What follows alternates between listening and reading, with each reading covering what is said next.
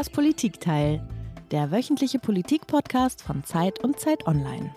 Ja, Tina, der Krieg in der Ukraine dauert ja jetzt schon sechs Monate, ein halbes Jahr lang an und das ist deutlich länger, als wir das im Westen uns hätten vorstellen können. Aber ich glaube auch, oder ganz bestimmt länger, als Russland sich das ausgemalt hätte, der eigentlich der Aggressor in diesem Krieg ist. Und auch vor dem Hintergrund des Anschlags auf den äh, nationalistischen Ideologen Alexander Dugin am Anfang der Woche oder beziehungsweise am Sonntag, der ja am Ende das Leben der Tochter gekostet hat, ähm, haben wir uns in dieser Woche gefragt, wie ist eigentlich die Stimmung in der Bevölkerung nach sechs Monaten Krieg? Ähm, wie haben sechs Monate Sanktionen das Land verändert und was für Optionen bleiben eigentlich dem Westen noch, um den Druck auf Putin weiter zu erhöhen? Aber wir haben jetzt ein Problem aus diesem Russland, das ist ja gewissermaßen eine Blackbox, hören wir so erschreckend wenig. Und das werden wir jetzt ändern, das wollen wir ändern und werden wir ändern dank eines Gastes, der in Moskau lebt, der auch Russisch spricht, der das Land sehr gut kennt. Unsere Hörer und Hörerinnen kennen ihn auch schon. Die wissen wahrscheinlich schon, wer jetzt kommt. Aber bevor wir ihn vorstellen, stellen wir uns erstmal selbst vor. Herzlich willkommen beim Politikteil, liebe Hörerinnen und Hörer. Ich bin Tina Hildebrand. Ich bin eine von zwei Politikchefinnen der gedruckten Zeit. Und mein Name ist Iliana Grabitz. Ich bin eine von zwei Politikchefs bei Zeit Online. Und jetzt kommen wir zu unserem Gast Michael. Michael Thumann, wir freuen uns, dass du heute wieder bei uns bist. Du bist Moskau-Korrespondent der Zeit. Du hast Wladimir Putin schon persönlich getroffen und auch seinen Einflüsterer Alexander Dugin, den Iliana gerade schon erwähnt hat, dessen Tochter gerade bei einem Anschlag ums Leben gekommen ist. Und vor allem lebst du in Moskau und du kannst uns berichten, wie sich das Leben dort verändert hat, aber eben auch, wie sozusagen die politischen Mittel, die der Westen, die Deutschland versucht einzusetzen in diesem Krieg, ob und wie die wirken. Herzlich willkommen, lieber Michael. Dankeschön, schön wieder bei euch zu sein. Herzlich willkommen auch von mir. Du hast uns ein Geräusch mitgebracht, Michael.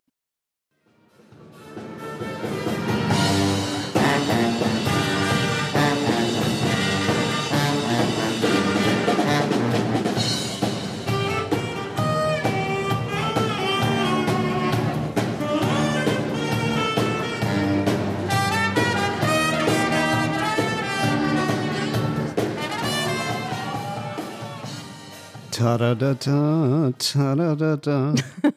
Ram, bam, bam, bam, bam. Das ist so schön, wenn man mal wieder Musik hört bei uns im Politikteil, oder Tina? Ähm, Michael, was ist das für ein Geräusch und warum hast du das mitgebracht? Ja, das war mein Nachhauseweg vorgestern. Äh, das standen auf dem alten Abat, einer Fußgängerzone gleich in der Nähe des russischen Generalstabs. Da stand so eine Blechbläserband und ähm, viele junge Leute drumherum mit Drinks in der Hand und die tanzten. Und es war richtig nett und das machte auch richtig Laune, nach Hause zu fahren. Und äh, wie gesagt, ein paar hundert Meter davon entfernt der russische Generalstab, wo man sich gerade wieder überlegt, wie man es in der Ukraine richtig heiß machen kann. Das klingt, was du beschreibst, das klingt ja fast wie in Berlin, aber du, du hast es gesagt, so ist es nicht, bei weitem nicht. Lass uns, weil das, glaube ich, eine Frage ist, die viele Zuhörerinnen und Zuhörer interessiert und auch sehr schwer zu fassen ist, lass uns am Anfang einmal darüber sprechen, was es bedeutet, als deutscher Journalist in Moskau nicht nur zu leben, sondern auch zu arbeiten. Wie haben sich denn deine Arbeitsbedingungen verändert in den letzten sechs Monaten? Naja, fangen wir mal an mit der Einreise. Ich stehe da in der Schlange ähm, und dann weiß ich schon am Ende, wenn ich meine, meinen Pass zeige, dann werde ich aussortiert dann warte ich erstmal bis zu einer Stunde und dann kommt irgendein Typ an vom Geheimdienst und der geht mit mir dann in irgendeinen Keller am Flughafen und da sind wir in so einem kleinen Raum. Siehst so einen kaputten Stuhl und so eine alte Matratze mit Sprungfedern und äh, verwanzt, wahrscheinlich keine elektronischen Wanzen. Und äh, dann fragst du dich, verbringst du jetzt hier die Nacht oder nicht? Und dann äh, fragte dich halt aus, wo wohnen Sie und äh, was machen Sie und wo wollen Sie hinreisen? Und dann frage ich mich immer, hat der meine Akte jetzt nicht gelesen oder es ist ja allen klar, dass ich Korrespondent bin. Das steht sogar in meinem Visum. Und nach dieser Befragung, irgendwann wird man dann wieder entlassen und äh, dann sind schon alle anderen Reisenden weg und ich hole dann meinen Koffer, das ist dann so der letzte Koffer, der auf dem Gepäckband kreist, den ziehe ich dann da runter und äh, kann dann nach Hause fahren. das ist so der Beginn. Und ähm, am nächsten Tag gehe ich in mein Büro und da ist dann meine Mitarbeiterin und die fragt mich dann so, was machen wir jetzt? Und dann geht die Arbeit wieder los und das macht dann schon wieder Spaß, aber ähm, mit der Einreise und äh, die umreißt gewissermaßen die Bedingungen, unter denen wir hier arbeiten. Strengste Beobachtung. Beobachtung und auch Drohung. Also ich stelle mir das schon also sehr beunruhigend vor, wenn man so etwas sieht und wie du sagst, nicht weiß, wie lange werde ich jetzt hier bleiben in diesem Raum. Das ist genau der Punkt, dass du nie so ganz genau weißt. Und es ist halt eben vor einen, einigen Wochen einer dänischen Korrespondentin passiert, äh, dass sie dann halt eben nach so einer Befragung wurde ihr dann halt eben mitgeteilt, dass sie jetzt leider nicht einreisen kann. Und dann hat sie den letzten nächsten Flug hat sie dann genommen in die Türkei und ist wieder zurückgeflogen und von der Türkei dann nach Dänemark. Das war es dann für sie. Und das kann jederzeit passieren. Du hast sehr anschaulich erzählt, wie diese Einreisebedingungen sind und dann hast du gesagt, so und dann bin ich am nächsten Tag wieder im Büro und dann geht die Arbeit los. Aber nun bist du ja äh, nicht nur aus Deutschland, sondern du bist eben auch Journalist und wir hören hier viel von den Zensurgesetzen. Wir hören davon, dass äh, in äh, Russland der Krieg nicht als Krieg bezeichnet werden darf, sondern als Spezialoperation. Wie hat sich denn dein äh, Umfeld und deine Arbeitsbedingungen verändert? Ja, es ist schwer mit Leuten Interviews zu führen, die man vorher noch nicht kannte und die einen nicht kennen und wenig Vertrauen haben, weil die ähm, dann immer damit rechnen müssen, dass irgendwie das, was sie dir sagen, nicht im Hintergrund bleibt, sondern dann doch irgendwie veröffentlicht wird und dass das dann Folgen für sie hat. Also lehnen die meisten Gespräche von vornherein ab. Äh, oft kriege ich auf Anfragen gar keine Antworten. Und es ist halt ähm, auch, wenn man, wenn man irgendwo hinreist in Russland, oft ja mit dem Flugzeug, äh, weil die Distanzen so groß sind, muss man damit rechnen, dass natürlich der Flug registriert ist und dass dann womöglich schon irgendwelche lokalen äh, Geheimdienstmitarbeiter am Flughafen schon auf dich warten und dich dann einfach weiter beschatten. Das ist immer wieder passiert und ähm, deshalb ist es gut, wenn man hier halt eben schon vorher einfach von früher, und das ist bei mir zum Glück der Fall, schon von früher Kontakte hat und über diese Kontakte sich dann einfach weiter durchs Land bewegt oder eben auch weiter von einem zum anderen fragt. Du hast diese Zensurgesetze erwähnt, Eliana, und ich glaube, das gehört ja auch dazu, Michael, dass man im Grunde, das klingt ja so, als gibt es da sozusagen einen Katalog, Zensurgesetz, das ist verboten, das ist erlaubt, aber so ist das nicht, oder? Das ist im Grunde, bewegt man sich da in einer Grauzone. Ja, genau. Es ist äh, so, dass wir Auslandskorrespondenten eigentlich gar nicht wissen, ob diese sehr strengen Zensurgesetze, nachdem man nicht Krieg sagen darf, nachdem man halt eben nichts über die russische Armee sagen darf, was die russische Armee nicht selbst über sich gesagt hat, ob das eigentlich so präzise für Auslandskorrespondenten gilt. Aber äh, da man nicht weiß, ähm, sagen halt eben viele Spezialoperationen, das ist ja hier der offizielle Begriff.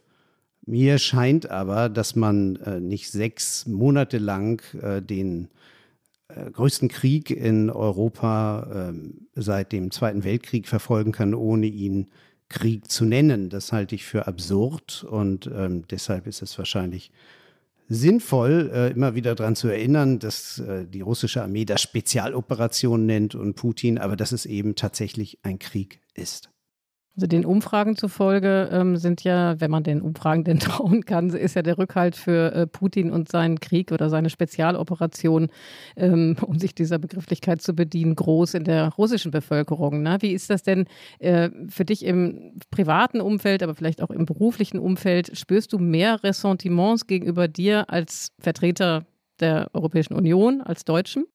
Ja, das äh, äh spüre ich. Also Zumal, wenn ich eben einfach sage, ich bin deutscher Journalist oder so, dann gibt es einfach äh, viele, die sich, die sich gleich abwenden.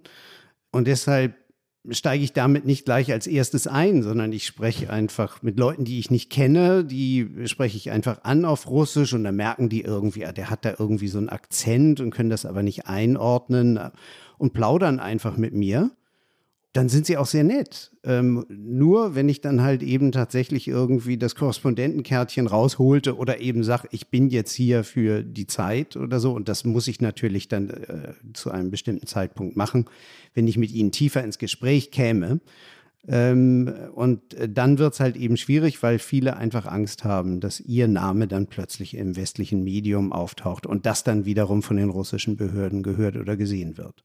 Iliana hat ja die Umfragen erwähnt und es gab ja, als dieser Krieg losging, die Hoffnung, dass im Grunde das auch aus Russland selbst beendet wird, in, in dem Sinne, dass Putin die Unterstützung verliert, dass die Russen entsetzt sein würden über das, was da passiert, dass sie sich gegen ihre Führung wenden. Alles, was wir hier hören aus der Regierung, aus den Leuten, die auch Kontakte haben, ist, dass es überhaupt keine Anzeichen dafür gibt, dass Putin erschüttert sein könnte in seinem Regime. Deckt sich das mit dem, was du beobachtest und wahrnimmst? Ja, zumindest ist das die äh, Oberfläche. Da ist gar nichts erschüttert, sondern das ist wirklich eine fugenfreie, glatte Oberfläche ähm, des, äh, ja, der, der fortgesetzten, ungebrochenen Macht Putins bei auch äh, wirklich starker Unterstützung bis zu 80 Prozent nach den letzten Umfragen. Man muss einfach sehen, dass äh, natürlich das alles zusammengemixt wird aus so einem Cocktail aus Angst und Einschüchterung und dann irgendwie so ein bisschen Herdentrieb. Ähm, mein Nachbar, meine Verwandten alle sagen das Gleiche, also sage ich das auch und am Ende dann, ähm, wie ich auch glaube, alten Ressentiments, die in Russland gegenüber der Ukraine herrschen und eine alte Arroganz und Überheblichkeit. Und die drei Sachen mixen sich dann irgendwie zu 80 Prozent. Und wenn die Zahl dann auch irgendwie manipuliert sein mag, ist es auf jeden Fall deutlich mehr als, als 50, 60 Prozent. Eine Mehrheit der Bevölkerung unterstützt Putin und damit diesen Krieg. Es mixt sich, glaube ich, ja auch mit einer äh, recht erfolgreichen Propaganda, oder? Ja, das ist ähm, völlig richtig, weil die russischen Staatsmedien einfach rund um die Uhr in einer sehr, ich sag mal, einfach rein professionell äh, sehr gut gemachten Nachrichtensendung mit wahnsinnig viel Geld. Putin hat ja nochmal das Budget gewaltig erhöht zu Kriegsbeginn. Ja, also prozentual haben die Propagandakrieger mehr Erhöhung bekommen als die Armee selbst. Das zeigt, wie wichtig ihm das äh, hier ist. Und es gibt mittlerweile halt eben kaum noch äh, alternative Medien zu hören. Da muss man aber äh, jetzt genau und präzise sein. Innerhalb Russlands gibt es keine äh, russischen Medien, russischsprachigen Medien, die man tatsächlich äh, noch konsumieren kann, aber außerhalb schon. Und äh, der Schritt äh, dorthin, der Schritt nach draußen ist eigentlich sehr klein. Der geht nämlich über einen Proxy-Server, über einen VPN, über eine App, die man sich runterladen kann. Und dann kann man über diesen Proxy-Server von seinem Handy äh, oder von seinem Laptop kann man einfach alles hören, äh, was man innerhalb Russlands eigentlich nicht hören darf. Und es ist auch gar nicht so schwer. Das heißt aber auch, wenn man das nicht hört, dann will man es nicht hören, weil es wird ja immer gesagt, Putins Krieg, wir sollten unterscheiden. Das heißt, die Russen hätten schon mehr Möglichkeiten, auch etwas anderes zu hören, wenn sie wollten. Ja, ich finde schon, denn also jetzt kann man sagen, naja, manche kennen sich so mit der Technik nicht aus, aber da würde ich dann sagen, wenn man dann irgendwie älter ist, dann lässt man sich das halt eben von, von dem Enkel oder vom Sohn oder der Tochter zeigen, ja. Also ich finde, dass die äh, Staatspropaganda ist keine Entschuldigung äh, für die Unterstützung der Diktatur hier im Lande. Man hat Alternativen heute. Was mich noch interessieren würde, Michael, ist, wie äh, stark, wie präsent der Krieg eigentlich im Alltag ist. Also du hast ja diese schöne Musik am Anfang eingespielt. Das hört sich ja sehr lebenslustig und freudig an eigentlich. Ähm, hier in Europa, hier in Deutschland ist es so, dass äh, wir ja seit sechs Monaten rein medial überhaupt nicht an dem Ukraine-Krieg vorbeikommen. Zu Recht. Ja, das äh, bestimmt die Gespräche im privaten äh, Bekanntenkreis, aber eben auch beruflich viele Menschen äh, betrifft das. Wie ist die Lage in, äh, in Russland? Also wo spürst du im Alltag den Krieg? Man muss sich ja vorstellen, da sind äh, sterben reihenweise russische Soldaten. Welche Rolle spielt das in den Debatten, aber auch im Straßenbild einfach? Ja, das ist ganz irre hier in, in Moskau. Du spürst den Krieg eigentlich nur dann, wenn du den Fernseher anschaltest, weil dann wird davon berichtet. Dann sind ja die Kriegskorrespondenten im, im Moskauer Fernsehen. Ähm, draußen auf der Straße äh, bekommst du eigentlich nichts mit, ähm, weil es gibt keine, äh, es gibt noch nicht mal, alle haben gehört von diesem Z und diesem V, das jetzt benutzt wird als Symbole für diese Operation, wie sie das hier nennen. Und das, selbst das sieht man im Moskauer Zentrum relativ wenig, was auch darauf schließen lässt, dass ähm, viele der bürgerlichen Moskauer das jetzt nicht so stark finden, sich mit so einem Z irgendwie das Auto zu verschandeln oder so. Das sieht man mehr in der Provinz. Ähm, das heißt also, man bekommt eigentlich hier im Alltag äh, die Dinge gar nicht so mit. Es gab hier erst eine Schockphase nach dem Kriegsausbruch. Und dann begann so eine ganz kurze Protestphase bei einigen, und zwar gerade in den Großstädten wie Moskau, Petersburg und Jekaterinburg. Und dann ist das jetzt eigentlich so einer Angstphase gewichen, wo man einfach weiß, wer irgendwas sagt oder wer sich da irgendwie auf die Straße stellt und protestiert, der, der wird sofort mitgenommen und kriegt ein Verfahren. Und deshalb haben sich viele jetzt auf Verdrängung verlegt und ähm, leben einfach ihren Alltag. Und die Moskauer Stadtverwaltung versucht einem das so nett und schön wie möglich zu machen. Und deshalb stehen auch an allen Ecken irgendwie mal so eine Band und die Cafés sind voll. Und es ist sowieso hier total Sommer immer noch. Äh, äh die Restaurants, man muss immer schön reservieren, weil alles knackvoll ist. Also äh, äußerlich sieht super aus. Kommt mal vorbei. Am Freitag eröffnete in Moskau die erste Filiale von Stars Coffee. Die Läden wurden zuvor von der US-amerikanischen Kaffeehauskette Starbucks betrieben. Das große M fehlt. Doch wo früher McDonald's war, ist jetzt Vkusney Tochka.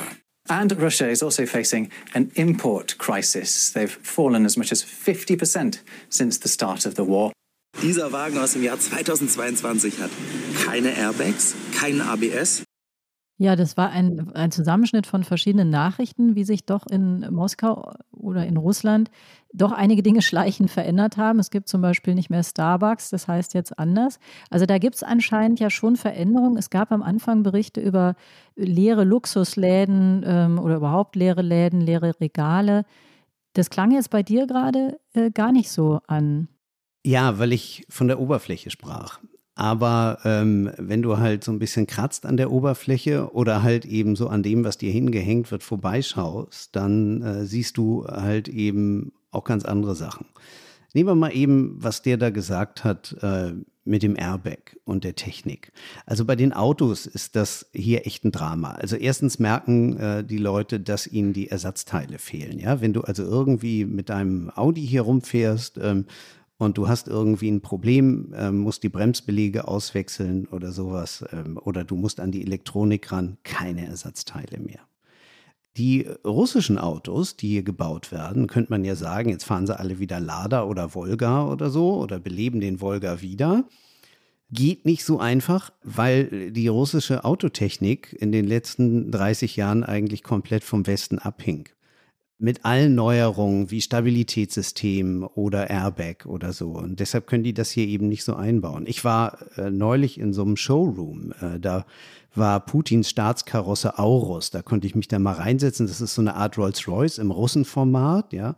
Wahnsinnig komfortabel, sieht total schick aus in kaspisch blau mit Porzellan, Metallic irgendwie und so, so ein Ding, ja. Fast vier Tonnen schwer. Sieht auch aus wie so ein, so ein Rolls-Royce ähm, und wenn du dann aber die Haube aufmachst, ja, dann siehst du nur deutsche Elektronik, die Automatik, das ganze Klimatisierungssystem und so weiter und so fort. Das heißt, es ist jetzt schon klar, dieser Aurus, wenn Putins Ding da diese, diese Karosse schlapp macht, der kriegt so einen nicht wieder, weil die ganze deutsche Technik da drin fehlen wird. Also ich muss ja erstmal sagen, dass ich das immer so toll finde, wie du erzählst. Also das ist wirklich so, da entstehen die Bilder im Kopf und man hat das Gefühl, man ist mit dir vor Ort. Das ist wirklich ganz großartig. Du hast jetzt von den Ersatzteilen gesprochen, die fehlen allein für, bei, für Autobesitzer. Äh, jetzt haben sich ja auch jede Menge westliche Firmen äh, zurückgezogen im Zuge der Sanktionen. Und ich frage mich schon, oder man fragt sich, äh, wahrscheinlich viele, inwiefern das denn dann nicht auch dazu führt, dass die Leute ähm, unruhig werden, unzufrieden werden, protestieren. Also wenn man davon ausgeht, also innerlich protestieren, wie auch immer, äh, wenn man davon ausgeht, dass Gucci nicht mehr zu haben ist, der, der Burger bei McDonald's nicht mehr zu haben ist, Gibt es keine Reaktion darauf?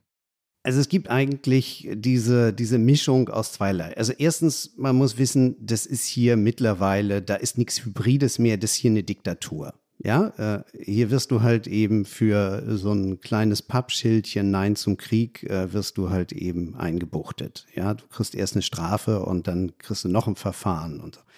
Das heißt, die Angst ist echt groß. Und das Zweite ist dann dieser Ansatz, halt Fassaden zu bauen. Ja, also der gute alte Patjomkin, der mal früher für Katharina die Große diese Dörfer da gebaut hat in Südrussland, äh, der lebt. Ja, man, man, man baut Fassaden. Und das, was ihr eben gerade erwähntet, ja schon dieser, dieser McDonalds-Nachfolger schmeckt und Punkt. Äh, das ist so ein Beispiel. Die sind genau in den gleichen Filialen. Ja, sieht alles genauso aus. Und es gibt auch irgendwie diese, wie ich finde, ja geschmacklosen Burger. Ich habe da neulich auch mal so einen Test gemacht, obwohl ich nie hinging. Und dann habe ich erst später gelesen, dass es irgendwie, oh Gott, da Leute in anderen Filialen haben da irgendwelche Kakerlakenbeine dann im Fleisch entdeckt und irgendwie, und seitdem ist irgendwie auch der Ruf von diesem Schmeckt und Punkt so ein bisschen dahin. Aber es zeigt im Grunde, man versucht den Westen und das Westliche eigentlich zu kopieren und äh, dieses Lebensgefühl halt zu kopieren und so weit wie möglich zu erhalten, damit die Menschen sich nicht umgewöhnen müssen. Und ähm, das ist äh, natürlich deshalb auch so widersprüchlich, weil einerseits reden sie, im Fernsehen hörst du die ganze Zeit unsere Freunde China, Venezuela und dolle Sache. Aber man, man, man möchte halt im Grunde genommen leben wie in London oder Paris. Und äh, das ist dieser Spagat, den Putin halt die ganze Zeit äh, seinem Volk verkaufen will. Das eine sind ja die, ist ja praktisch der, der Alltagskomfort oder die Frage, ob ich meine Kinderklamotten jetzt noch bei HM kaufen kann oder bei einem Ersatz. Das andere ist ja im Grunde die Frage, wie sich das alles auf die russische Wirtschaft auswirkt. Die Sanktionen hatten ja den, den Zweck, Druck zu erzeugen, die Wirtschaft zu erschüttern, es hieß dann am Anfang, dem Putin, dem, dem wird äh, im Grunde, erst hieß es, dem geht das Geld aus, dann hieß es, das Geld geht ihm nicht aus, weil weiter andere Länder zahlen, aber ihm gehen eben das, was du beschrieben hast, äh, nach, ähm, also nachgelieferte Produkte aus, auch für, die, für das Militär. Wie sehr haben die Sanktionen sich ausgewirkt auf die russische Wirtschaft? Wie wirksam sind die? Das ähm, hängt ganz vom Industriezweig ab. Also in der Autoindustrie, das äh, hatten wir eben schon, da haben die voll reingehauen. Und ähm, sie sind auch in dieser ganzen Konsumgüterindustrie. Das sieht man einfach äh, hier so in den Einkaufszentren, in den berühmten Gummen, ja. Da sind alle möglichen Läden, die haben dann irgendwie so tolle äh, Plakate und Verzierungen um zu verdecken, dass dahinter nichts mehr ist, weil halt eben diese Designermarken raus sind. Und die wenigen, es gibt russische Designermarken, aber das ist zu wenig, um das zu ersetzen. Der äh, andere Bereich ist natürlich die Öl- und Gasindustrie. Ähm, die läuft derzeit prima, weil irgendwie so wunderbare NATO-Verbündete wie die Türkei halt eben ihre Öleinkäufe mächtig hochgefahren haben und die Gaseinkäufe. Und äh, auch so großartige Demokratien wie Indien oder so, die haben die Öleinkäufe aus Russland gerade mal verdreifacht und so. Das heißt also, die verkaufen derzeit ordentlich. Und in der Öl- und Gasindustrie geht es derzeit gut, aber, und hier kommen wieder die Sanktionen, die können ihre Gasfelder nicht mehr weiterentwickeln. Die können die Methoden nicht verfeinern, die können halt äh, Flöze, die sie ausgelutscht haben, können sie dann nicht noch mit Fracking noch ein bisschen weiter auslutschen. Ähm, äh, und sie können vor allem ganz gewisse Sachen nicht bauen. Die große Pipeline nach China, die stockt, äh, weil einfach bestimmte Teile aus dem Westen, die der Westen halt, wo der Westen Monopol hat, auf dem Weltmarkt nicht liefern. Und ähm, von daher ist das ganze Projekt des großen Gasexports nach China, wovon Sie hier die ganze Zeit reden, verschoben. Und man weiß nicht genau, wann es endlich losgeht. Das heißt also, in vielen Bereichen wirken die Sanktionen, aber sie wirken langsam wie eine große Welle, die ankommt. Aber ich bin mir sicher, die werden hier sehr zerstörerisch auf Dauer wirken. Insoweit abwarten und nicht nervös werden. Umso mehr wundert man sich ja, äh, wie Putin mit den äh, Gaslieferungen nach Europa umgeht, ne? dass er jetzt nochmal diese Wartungsperiode angekündigt hat von drei oder vier Tagen, jetzt Ende des Monats, Anfang September. Und äh, das Risiko ja besteht, äh, dass er uns sozusagen am Ring durch die Manege führt und am Ende vielleicht einfach auch mal ganz abdreht. Für wie wahrscheinlich hältst du das? Weil nach all dem, was du jetzt gesagt hast, ist es ja nur, gerade hängt, hängt die Wirtschaft an den Energieexporten, kann er sich das überhaupt leisten? Er kann sich das derzeit leisten, weil ähm, wir importieren in Europa viel weniger, aber halt zu, weil die Weltmarktpreise so hoch sind, zu gigantischen Preisen und deshalb hat er derzeit da noch keine Einbrüche. Aber natürlich, er sägt hier an dem Ast, auf dem er sitzt. Wir werden äh, irgendwann demnächst, und ich nehme an, das wird früher kommen als irgendwie 24 oder 25, wir werden eben demnächst überhaupt kein Gas mehr aus Russland äh, importieren in Deutschland. Die meisten europäischen Länder äh, werden sich äh, dem angeschlossen haben.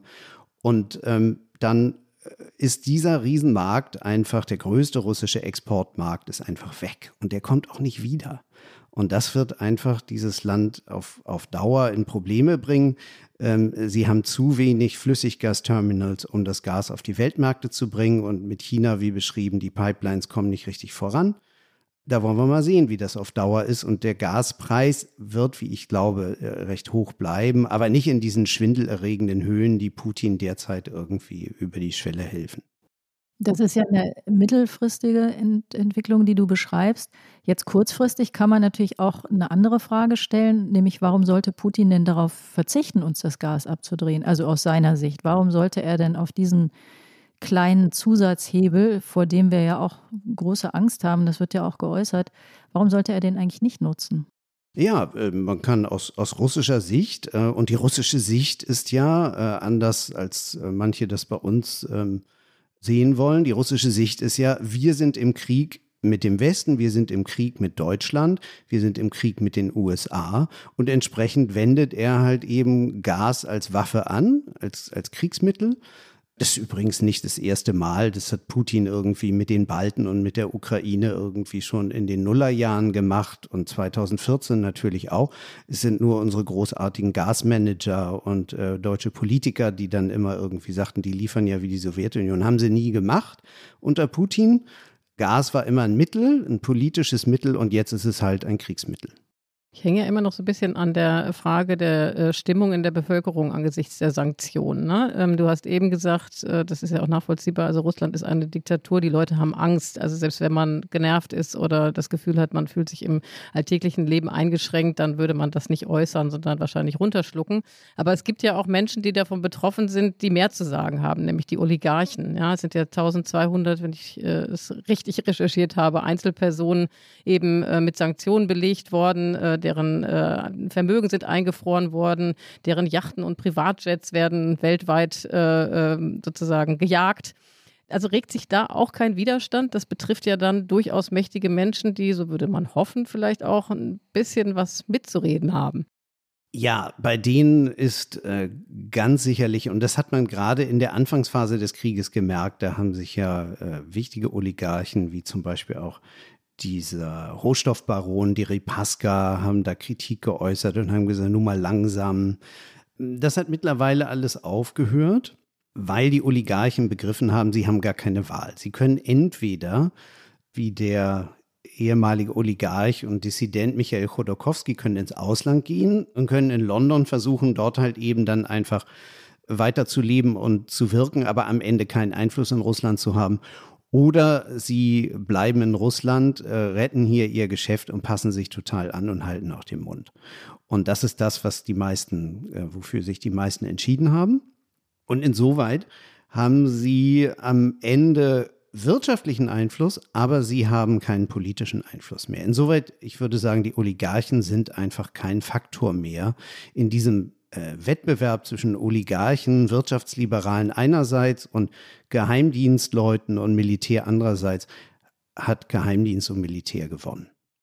In der Nähe von Moskau ist die Tochter des rechtsnationalistischen Ideologen Dugin bei einer Explosion getötet worden. Nach Angaben der Ermittler saß die 29-Jährige am Steuer eines Autos, an dem ein Sprengsatz montiert worden war. Laut russischen Medien soll sie sein Auto gefahren haben. Galt das Attentat also ihm? Russland macht die Ukraine für den Anschlag verantwortlich. Die Ukraine wies das zurück. Die 29-Jährige galt als Verfechterin des russischen Angriffskrieges gegen die Ukraine. Die Ermittler ließen offen, ob der Mordanschlag ihrem Vater gegolten haben könnte. Wir hatten es äh, in der Anmoderation schon erwähnt, Michael, am Sonntag ist also Daya Dugina bei einem Anschlag nahe Moskau ums Leben gekommen. Das war eine Autobombe, die eben mutmaßlich äh, auch oder vor allem ihrem Vater galt, Alexander Dugin. Du hast ihn selber 1990 kennengelernt und darüber auch in der aktuellen Zeit geschrieben. Und ich würde da mal einmal ganz kurz zitieren wollen. Ich lernte Alexander Dugin in den 90er Jahren in Kasan kennen. Ich hoffe, ich habe es richtig ausgesprochen, auf einer Konferenz über Russland als multiethnisches Land. Die Tochter Daya lag damals noch in Windeln. Der Vater war eine Figur wie aus einem Dostoevsky-Roman entsprungen. Hager, bärtig besessen. Nach der Tagung setzten wir uns zu dritt um eine Flasche Wodka zusammen. So, jetzt erzähl mal, wie kam es dazu und was ist denn das für ein Mann? Naja, der saß da halt eben als, als normaler Teilnehmer, aber ich, ich wusste halt damals schon, dass es äh, jemand, der sich halt eben äh, in dieser Tradition der russischen Eurasier sieht, die halt eben äh, Russland zusammen mit vielen Völkern als große Landmasse begreifen und Europa dann auch noch so ein bisschen als Vordergarten und das alles zusammen soll als Landmacht unter russischer Führung gegen die Seemächte, die verhassten Briten und Amerikaner stehen. So, da, damit ist er damals schon irgendwie rumgelaufen und ich dachte, das ist ja ziemlich äh, schräg und ziemlich interessant und habe den angesprochen und ähm, dann sind wir dann am Abend, haben wir uns dann halt zusammengesetzt und äh, da war noch eine Freundin dabei, Fiona Hill, die äh, amerikanisch äh, englische Politologin, äh, die fand ihn genauso spannend wie ich und dann haben wir einfach mit ihm über diese ganzen eurasischen Träume äh, geredet und äh, dann hat er halt eben auf diese und da merkte man einfach schon, wie radikal das war, weil er halt immer wieder Bezug nahm auf Karl Haushofer, das ist ja dieser deutsche äh, Geograf, den die äh, Nazis dann eben ausgeschlachtet haben mit der Lebensraumtheorie und so weiter. Also er war hatte sehr radikale Ansichten und die, und das ist wichtig, damals in Russland ein absolutes Randphänomen waren, so unter Nationalbolschewisten und allen möglichen nationalistischen Strömungen, ähm, die damals sehr wenig Einfluss auf die Politik unter dem damaligen Präsidenten Jelzin hatten oder eigentlich gar keinen Einfluss. Und das ist jetzt anders, weil äh, das, da gibt es ja auch immer so ein bisschen, also er wird ja als Rasputin bezeichnet, als Einflüsterer. Andererseits hört man dann aber manchmal auch, das wird total überschätzt. Also das ist so eine Gruselfigur, Stichwort Dostoevsky, der irgendwie eine dolle Show macht, aber so wichtig ist er gar nicht. Wie, wie würdest du das einordnen? Ja, ich würde, ich würde sagen, das ist einfach ein Mann, der die Radikalisierung des russischen Nationalismus in dieser imperialen Ausformung, ja, es gibt ja auch andere Nationalismen, so einen engeren ethnisch-russischen Nationalismus. Nee, er vertritt diesen imperialen Reichsnationalismus, der halt eben dann die Tataren und äh, die Bojarden und so weiter alle mit eingemeindet, aber immer sagt, das ist russische Welt und unter russischer Führung. Und diese Ideologie, die hat er eigentlich in die Mitte des Establishments getragen. Er hat dann ein Buch geschrieben, damals äh, gar nicht lang nach unserem Treffen in den 90ern, Geopolitiker. Und das haben sehr viele äh, Duma-Abgeordnete und ähm, so Polittechnologen und so in der politischen Klasse in Moskau gelesen. Ähm, ein Berater von Putin ist er nie gewesen das muss man einfach wissen. Ähm, der war immer irgendwie so ein bisschen eher so ein, so ein äh, Radikal-Publizist äh, von der Seite und so nationalistischer Prophet. Ähm, aber das Interessante ist dieser, dieser Einfluss, den er dann doch ausgeübt hat, einfach A mit dem Buch und ähm, wenn man mal schaut, so 2014, da habe ich ihn wieder getroffen ähm, nach der Krim-Annexion, da forderte er dann einfach damals so, und jetzt müssen wir Kiew nehmen, jetzt müssen wir einfach diese neurussischen Länder, die Katharina, die, die Große einst ins Reich geholt hat, die müssen wir uns jetzt zurückholen. Und das ist letztendlich, wenn man so will, hat er 2014 mir da schon das Programm von Putin 2022 erzählt. Ja, das heißt, er war immer so ein bisschen die, der Radikalisierung des russischen Nationalismus im Staat war er immer ein bisschen voraus. Das hat den Staat übrigens immer wieder genervt. Ja, damals hat er so viel rumgetönt, äh, dass Putin ihn als Professor hat absetzen lassen heute ist er im Grunde genommen auch schon wieder, geht eigentlich einen, einen Schritt zu weit und äh, hatte vor diesem Anschlag auf seine Tochter das Establishment auch schon wieder geärgert, weil er gesagt hat, das sind eigentlich alles Laumänner da um Putin herum und die sind nicht richtig entschlossen und wo bleibt die Luftkampagne und so weiter. Also er ist im Grunde genommen, wenn man so will, mehr so ein Einflussdarsteller der der russischen Elite und dem Kreml eigentlich immer drei Schritte zu weit voraus ist. Und was macht jetzt dieses, dieser Anschlag mit äh, dieser Elite, die du gerade beschrieben hast? Also würdest du sagen, diese Strömung wird noch an Beliebtheit gewinnen? Ich glaube ja, weil ähm, alle haben genau geschaut, was macht Putin jetzt. Und Putin hat dann halt der Tochter einen Tapferkeitsorden verliehen und hat sie halt zur Märtyrerin ausgerufen. Und das war das Signal für alle, ah, super. Also da gehen wir jetzt rauf. Du hast auch sofort gemerkt, nachdem Putin sich geäußert hat, schwenkte die Propaganda dann darauf ein und hat im Grunde genommen sie dann zu so einer äh, nationalen Figur stilisiert, einer nationalen Märtyrerin. Und für Dugin ist es natürlich super, weil er sich dann auf der Trauerfeier äh, hingestellt hat und hat gesagt, seine Tochter ist für Russland gestorben, sie ist für diesen Krieg gestorben, so nun siegt. Das heißt also, er setzt sich jetzt an die Spitze der Bewegung und ähm, wird damit natürlich seinen Einfluss solange Putin das will, ähm, jetzt ausdehnen. Aber ich will auch nicht ausschließen, dass Putin dann irgendwann ihn wieder abräumt, so wie er das 2014 getan hat. Derzeit ist er nützlich.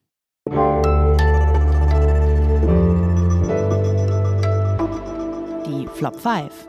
Michael, es gibt ja eine Rubrik, die dir auch wohl bekannt ist, unsere Flop 5, die ähm, bei vielen unserer Zuhörerinnen und Zuhörer auch sehr beliebt ist. Wir haben sie manchmal ausgesetzt und dann beschweren sich auch regelmäßig Hörerinnen und Hörer. Aber du bist einer der äh, zuverlässigsten Flop-5-Lieferanten, Michael, und hast uns welche mitgebracht. Was ist dein erster Flop? Ja, ja, das war mir auch schon aufgefallen, dass die Flop 5 ausfielen und dann war ich dankbar, dass ihr mich gleich erinnert habt. Also deshalb habe ich diese mitgebracht. Und fangen wir an, der erste, der, der Mega-Flop, äh, das ist einfach Nord Stream 2, die Ostsee-Pipeline, die muss man nur ans Netz lassen und dann fließt das Gas wieder und alles wird gut. Koalitionspolitiker haben ja solche Meinungen geäußert ich halte es für totalen Quatsch, äh, weil äh, natürlich wird dann alles so weitergehen. Putin wird ja jetzt diese Gaswaffe, die er da gegen uns in der Hand hat, mit ich drehe mal ein bisschen hoch und drehe mal ein bisschen ab und dann wird wieder gewartet.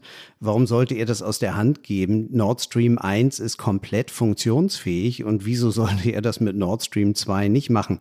Er wird einfach nur fortsetzen die Politik, die er schon seit zwei Jahren betreibt, als er als erstes unsere Gasspeicher hat leer laufen lassen, äh, die Gazprom gehörten und jetzt halt eben den Gashahn hoch und runter dreht. Nord Stream 2 wird nichts ändern daran. Und ganz abgesehen davon, dass es vielleicht auch das, äh, die falsche Geste zur falschen Zeit wäre, ne? wenn man ihm jetzt da quasi die Hand reichen würde. Was ist dein zweiter Flop, Michael? Der zweite Flop ist äh, ein ähnliches, ähm, ähnliche Forderung, die ich immer mal wieder höre. Naja, wenn die Ukraine jetzt doch aufhörte äh, zu kämpfen, dann könnte man sich einigen auf einen Waffenstillstand und alles wäre gut. Ich, glaube, genau das Gegenteil würde passieren. Dann ging es erst richtig los. Wir sind ja gerade in so einer Phase, wo der äh, Vormarsch der Russen so ein bisschen gelähmt ist und beide Seiten eigentlich nicht so richtig vorankommen. Und ähm, das würde einfach für die Russen das Signal sein, ah, es geht doch. Und ähm, dann würde man ganz sicherlich versuchen, Kiew einzunehmen, äh, die großen Städte im Westen einzunehmen. Und dann wäre bei der nächsten Gelegenheit Next Stop Tallinn und Riga. Ähm, es würde weitergehen. Das heißt also, wenn du äh, den Eindruck erwächst, du verhandelst jetzt und knickst ein an jeder Ecke, äh, dann wird versucht, ähm, den zu sehen, wie weit sich die Grenze nach Westen vorschieben lässt. Mhm, das äh, klingt plausibel. Vielleicht kommen wir da am Ende noch mal kurz drauf auf die, auf die Auswege. Was ist dein dritter Flop, Michael? Hängt damit zusammen, ähm, schwere Waffen verlängern den Krieg. Ich glaube, dass die Erfahrung der vergangenen Monate zeigt, dass sie ihn in gewisser Weise verkürzt oder dass sie ihn gewissermaßen eingedämmt haben. Denn interessant ist ja wirklich zu sehen, dass ähm, wir jetzt gerade in dieser Phase sind, wo beide Seiten nicht so richtig vorankommen. Und das hängt natürlich damit zusammen, dass die äh, Ukrainer mit westlichen Waffen, aber auch ihren eigenen und vor allem ihrer eigenen unglaublichen äh, Kampfkraft und ihrer Kampfmoral, es ihnen gelungen ist, äh, die Russen äh, vor Kiew und Charkiw wieder zurückzutreiben, aus dem Land zu treiben. Da in Kiew herrscht jetzt gewissermaßen relative Ruhe. Das zeigt, dass sie ihn da verkürzt haben, die schweren Waffen. Und im Osten ist der russische Vormarsch zum Stillstand gekommen. Und ähm, ich glaube, dass je länger das dauert und je schwerer es wird, für die Russen voranzugehen, dass dann irgendwann mal der Wunsch entstehen könnte, jetzt versuchen wir doch mal zu konsolidieren. Das heißt also, äh, die Lehre ist, äh, schwere Waffen haben eingedämmt. Was ist dein vierter Flop, Michael? Der vierte Flop ist, ähm, Gas wird äh, ja dann wieder billiger, wenn der Krieg erst vorbei ist. Ähm, und äh, das habe ich auch schon mal in einem Zeitpost-Podcast sogar gehört. Ähm, ich glaube das nicht. Ähm, träumt weiter. Ja, äh, Gas ist ja nur dann billig, wenn es aus Pipelines kommt. Äh, Pipelines, für die man dann nicht mehr bezahlen muss. Und das war halt mit den russischen Pipelines so. Aber Russland fällt jetzt aus und es fällt ähm, absehbar aus, solange Putin hier herrscht. Und das dürfte noch eine Weile dauern. So, die Niederlande sind fast erschöpft, äh, bleibt noch Norwegen. Die armen Norweger, die müssen jetzt irgendwie ganz Europa versorgen, weil alle von ihnen das Gas wollen. Also werden wir es über Flüssiggas beziehen ähm, und das wird, und das sieht man jetzt auch schon an der deutschen Gasstrategie, die Bundesregierung will das gewaltig ausweiten. Wir werden zum Jahresende oder Jahresbeginn 23 zwei LNG-Terminals haben, zwei schwimmende. Und ich kann nur sagen, das wird teuer, denn LNG muss, das Gas muss komprimiert werden, es muss wieder äh, entladen werden und so weiter. Das ist viel teurer als Pipeline und insoweit äh, ich äh, würde jetzt schon mal nach Wärmepumpen schauen und nach Solarzellen und so weiter. Gas wird nie wieder so billig, wie es war. Also wer es bis jetzt noch nicht gemerkt hat, der weiß spätestens jetzt, Michael Thumann ist eine Allzweckwaffe, der schafft es in den Flop 5 quasi noch mehrere Klein-Podcasts thematisch unterzubringen. Einen hast du noch, Michael. Ja. Es ist Putins Krieg. Dies hat der Bundeskanzler gesagt. Und ich kann ihm da äh, leider nicht recht geben weil ähm, wir haben schon drüber gesprochen, 80 Prozent äh, nach den Umfragen sind hier dafür und selbst wenn es ein bisschen weniger sind, dann reicht es immer noch, äh, um zu sagen, das ist auch der Krieg der Russen. Aber was man sagen kann, ist, äh, Putin hat diesen Krieg ziemlich allein und einsam entschieden. Ähm, das äh, ändert leider nichts daran, dass sich mittlerweile viele Russen der Sache äh, zum Tag der Flagge mit der Flagge schwenkend vorgestern hier in Moskau angeschlossen haben. Ordinary Russian people didn't start the war, but at the same time we have to realize that they are supporting uh, the war. I think it's not right that Russian citizens can travel, enter Europe, Schengen area, uh, be tourists, see the sightseeing while Russia is killing people in Ukraine. It's wrong.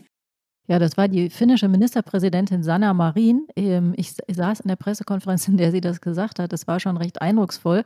Sie stimmt dir zu, Michael, dass äh, nicht der Krieg der, der Russen ist oder sie stimmt Scholz zu, aber sie zieht ganz andere Schlüsse daraus. Sie findet es nämlich nicht gut erträglich, dass Russen äh, in, im Schengen-Raum Urlaub machen, es sich gut gehen lassen, äh, schöne Selfies machen in Bars, während das Land einen ähm, Krieg führt. Ja, ich kann das total verstehen, weil ähm, natürlich in der Tat, das, das äh, ist irgendwie empörend. Ähm, aber die Frage ist, ob Empörung da so der richtige Ratgeber ist, weil ähm, man muss sich die Sache einfach ein bisschen genauer angucken. Was so ein Visastopp für Touristen bedeuten würde.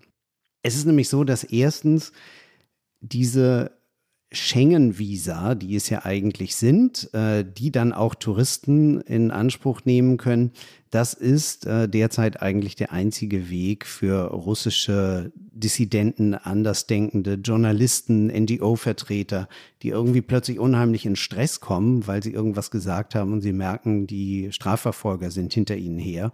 Und wenn sie dann dieses Visum haben schon, und viele sehen halt zu, dass sie einfach das äh, beantragen, damit sie schnell raus können dass das gewissermaßen dann der Fluchtweg ist. Wenn du dann anfängst, dieses humanitäre Visum zu beantragen, ist es viel zu spät. Es dauert viel zu lang. Vielleicht einmal erklären für die Zuhörerinnen und Zuhörer, es gibt also ein Schengen-Visum für Touristen und du hast jetzt gesagt, das humanitäre Visum. Kannst du einmal noch mal kurz erklären, was das ist? Ein humanitäres Visum ist ein äh, Visum, das manche europäische Länder erteilen. Das kannst du beantragen äh, und musst dann halt eben darlegen, dass du wirklich verfolgt bist. Ähm, das Problem ist in der Darlegung, wenn du das schriftlich belegen sollst, wie machst du das? Ja, ähm, wenn du natürlich ein Strafverfahren hast, dann kannst du irgendwie das vorlegen, aber dann kommst du auch schon nicht mehr aus dem Land. Ähm, äh, das heißt also, du musst ja rausgehen, bevor die Bedrohung wirklich und, und äh, bevor die zuschnappen. Und in der Regel kannst du es nicht äh, beweisen. Und das macht diese zweite äh, Ausreiseform, das humanitäre Visum, so schwierig. Es gibt dann noch Geschäftsvisa. Aber äh, das betrifft dann äh, wirklich auch nur Geschäftsleute, die einen ganz klaren Grund haben, nach Europa zu reisen. Äh, sehr kleine Gruppe, äh, können Journalisten, die jetzt plötzlich unter Druck geraten, überhaupt nicht benutzen. Aber das heißt, äh, andersherum gefragt, also wäre es möglich, die äh, Menschen rauszufiltern, die aus humanitären Gründen fliehen und äh, hier nach Europa kommen wollten, dann würdest du sagen, es ist schon grundsätzlich richtig, äh, die äh, Touristen, ne, die sich einfach hier verlustieren wollen, auszugrenzen, weil du ja eben auch gesagt hast, es ist eben nicht nur Putins Krieg, sondern der wird eben auch von großen Teilen der Bevölkerung mitgetragen ich glaube, man muss einfach äh, die Zahl der Touristen kann man auch begrenzen. Also die Finnen haben das jetzt hier in Moskau gerade so gemacht, dass ihre Visastelle für solche Touristenvisa ähm, die öffnet nur noch an ein oder zwei Tagen in der Woche. Äh, damit erschwerst du das Ganze und machst eben einfach für Leute, die jetzt nur mal fürs Shoppen in Riga oder für die Bar in Tallinn dahin fahren, äh, das ist für die zu lästig. Ja, aber für Leute, die wirklich müssen und raus wollen, die gehen dann dahin. Das ist so eine Maßnahme. Ja, du kannst auch irgendwie ähm, die Möglichkeit beschränken für Russen, die du einfach wie soll ich sagen, die näher am Regime sind, ja, da kannst du ähm, auch Maßnahmen ergreifen. Die Zyprer zum Beispiel haben und auch die Malteser, die haben einfach über Jahre haben sie Visa ähm, verkauft. Äh, die haben sogar Staatsbürgerschaften verkauft, ähm, wenn man da investierte. Und ich würde sagen, da muss diese Visa und Staatsbürgerschaften sollte man sich noch mal ganz genau angucken, ähm, ob man die nicht wieder entzieht. Und dann muss man einfach auch bei der ganzen Sache eines wissen. Also, äh, weil bei Sanna Marin äh, klang ja auch so ein bisschen durch, die bestrafen wir jetzt. Okay, aber äh, die Frage ist, wen bestrafst du? Weil natürlich in den Bars in Tallinn und Einkaufsmalls in Riga viel, viel weniger Russen sind als die, die ich jetzt zum Beispiel selbst in meinem Urlaub in der Türkei äh, gesehen habe, das sind einfach Massen von Russen. Und als ich am Flughafen stand, äh, hier in Moskau, um dahin zu fliegen, da sind einfach in einer Stunde sieben Turkish Airlines Jets A330 abgeflogen nach Antalya. Massen. Und äh, das stoppen wir nicht. Das heißt, also der, das Gros der Touristen geht sowieso nach, äh, in die Türkei, nach Ägypten, nach Dubai und so weiter. Die fahren nicht nach Tallinn. Werbung Prime-Mitglieder hören das Politikteil bei Amazon Music ohne Werbung. Lade noch heute die Amazon Music App herunter.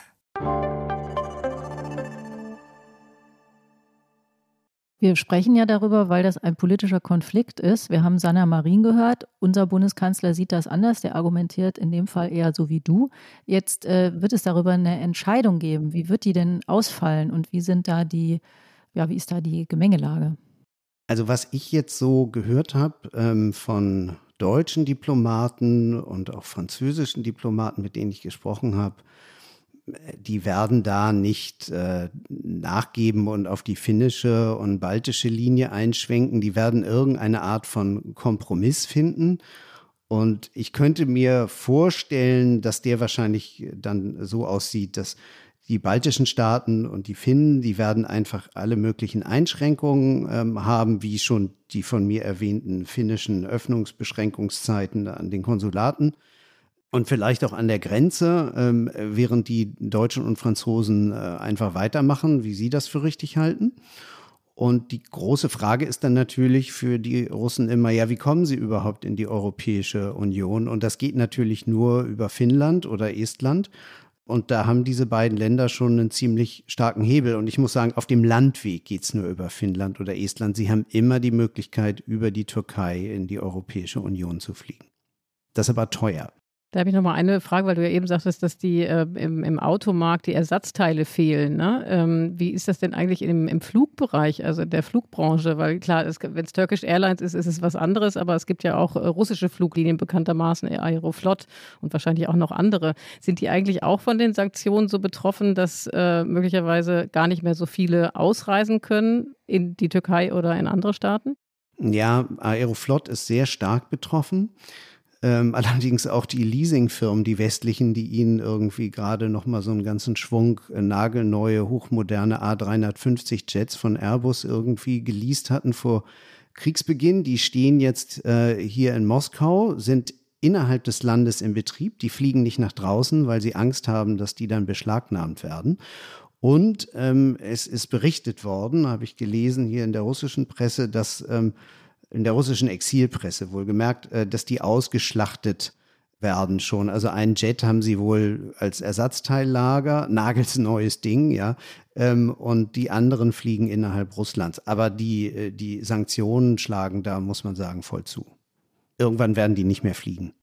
Und grundsätzlich stellt sich ja die Frage, also jetzt haben wir über die Visa gesprochen, könnte das ein Instrument sein, um sozusagen den Druck auf Putin und auf Russland zu erhöhen? Da äh, haben wir jetzt ja schon dis darüber diskutiert, aber wir stehen an einem halben Jahr Krieg. Die Frage ist, äh, wie kann dieser Krieg enden? Welche Instrumente liegen eigentlich noch auf dem Tisch, ja, um den Druck zu erhöhen auf den Kreml? Wie ist da deine Position? Also Sanktionen verlängern, so wie ich dir zuhöre, ganz bestimmt. Gibt es noch Raum, die auch zu verschärfen?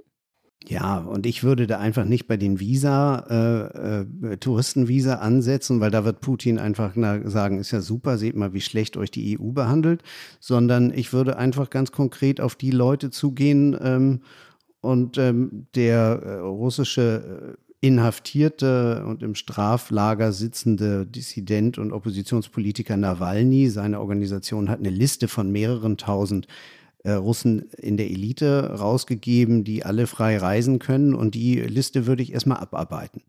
Und äh, dann würde ich halt eben auch schauen, wie man halt den russischen Vormarsch in der Ukraine bestmöglich begrenzt. Und da haben wir ja schon drüber gesprochen. Und dann würde ich bei manchen Sachen einfach auch abwarten, weil, wie gesagt, diese Sanktionen wirken einfach wie eine Welle, die erst irgendwie so als, als äh, plätscher, plätschernd daherkommt und am Ende ein Tsunami sein wird. Ich bin mir da ziemlich sicher, äh, weil die russische Industrie in vielen Bereichen so sehr von westlicher Technik abhängt, ähm, dass hier einfach ähm, viel zusammenbrechen wird auf Dauer. Bisher leben die von Lagern aber das wird sich auf Dauer nicht äh, aufrechterhalten lassen. Und ähm, die russische Gas, der äh, Gazprom und äh, Rosneft und andere Exporteure werden auch nicht mehr so viel Geld verdienen mit Öl und Gas, wie sie das derzeit machen. Das heißt also, hier kommt es auf den langen Atem an und dann wollen wir mal sehen.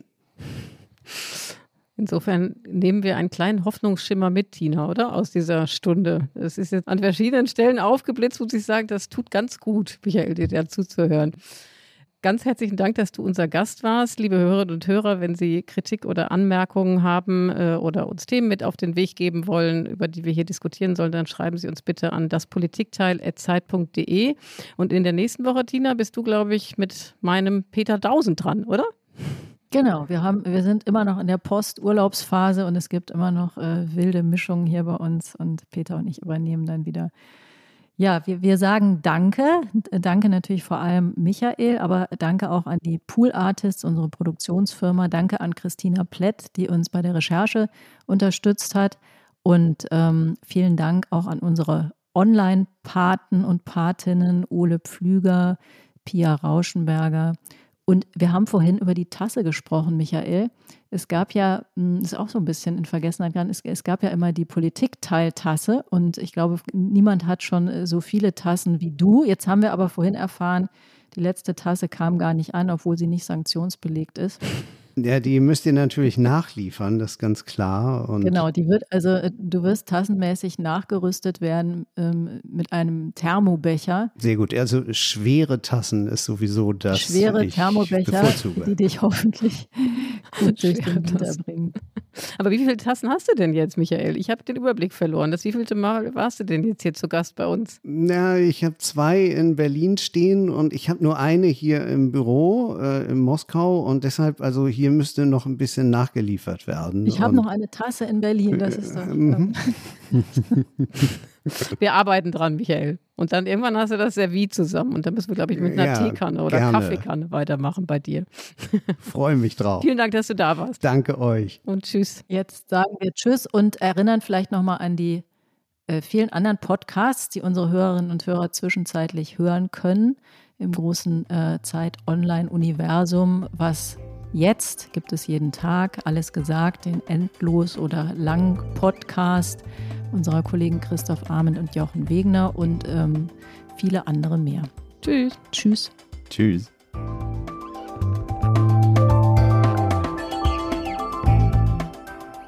Das Politikteil ist ein Podcast von Zeit und Zeit Online, produziert von poolartists.de.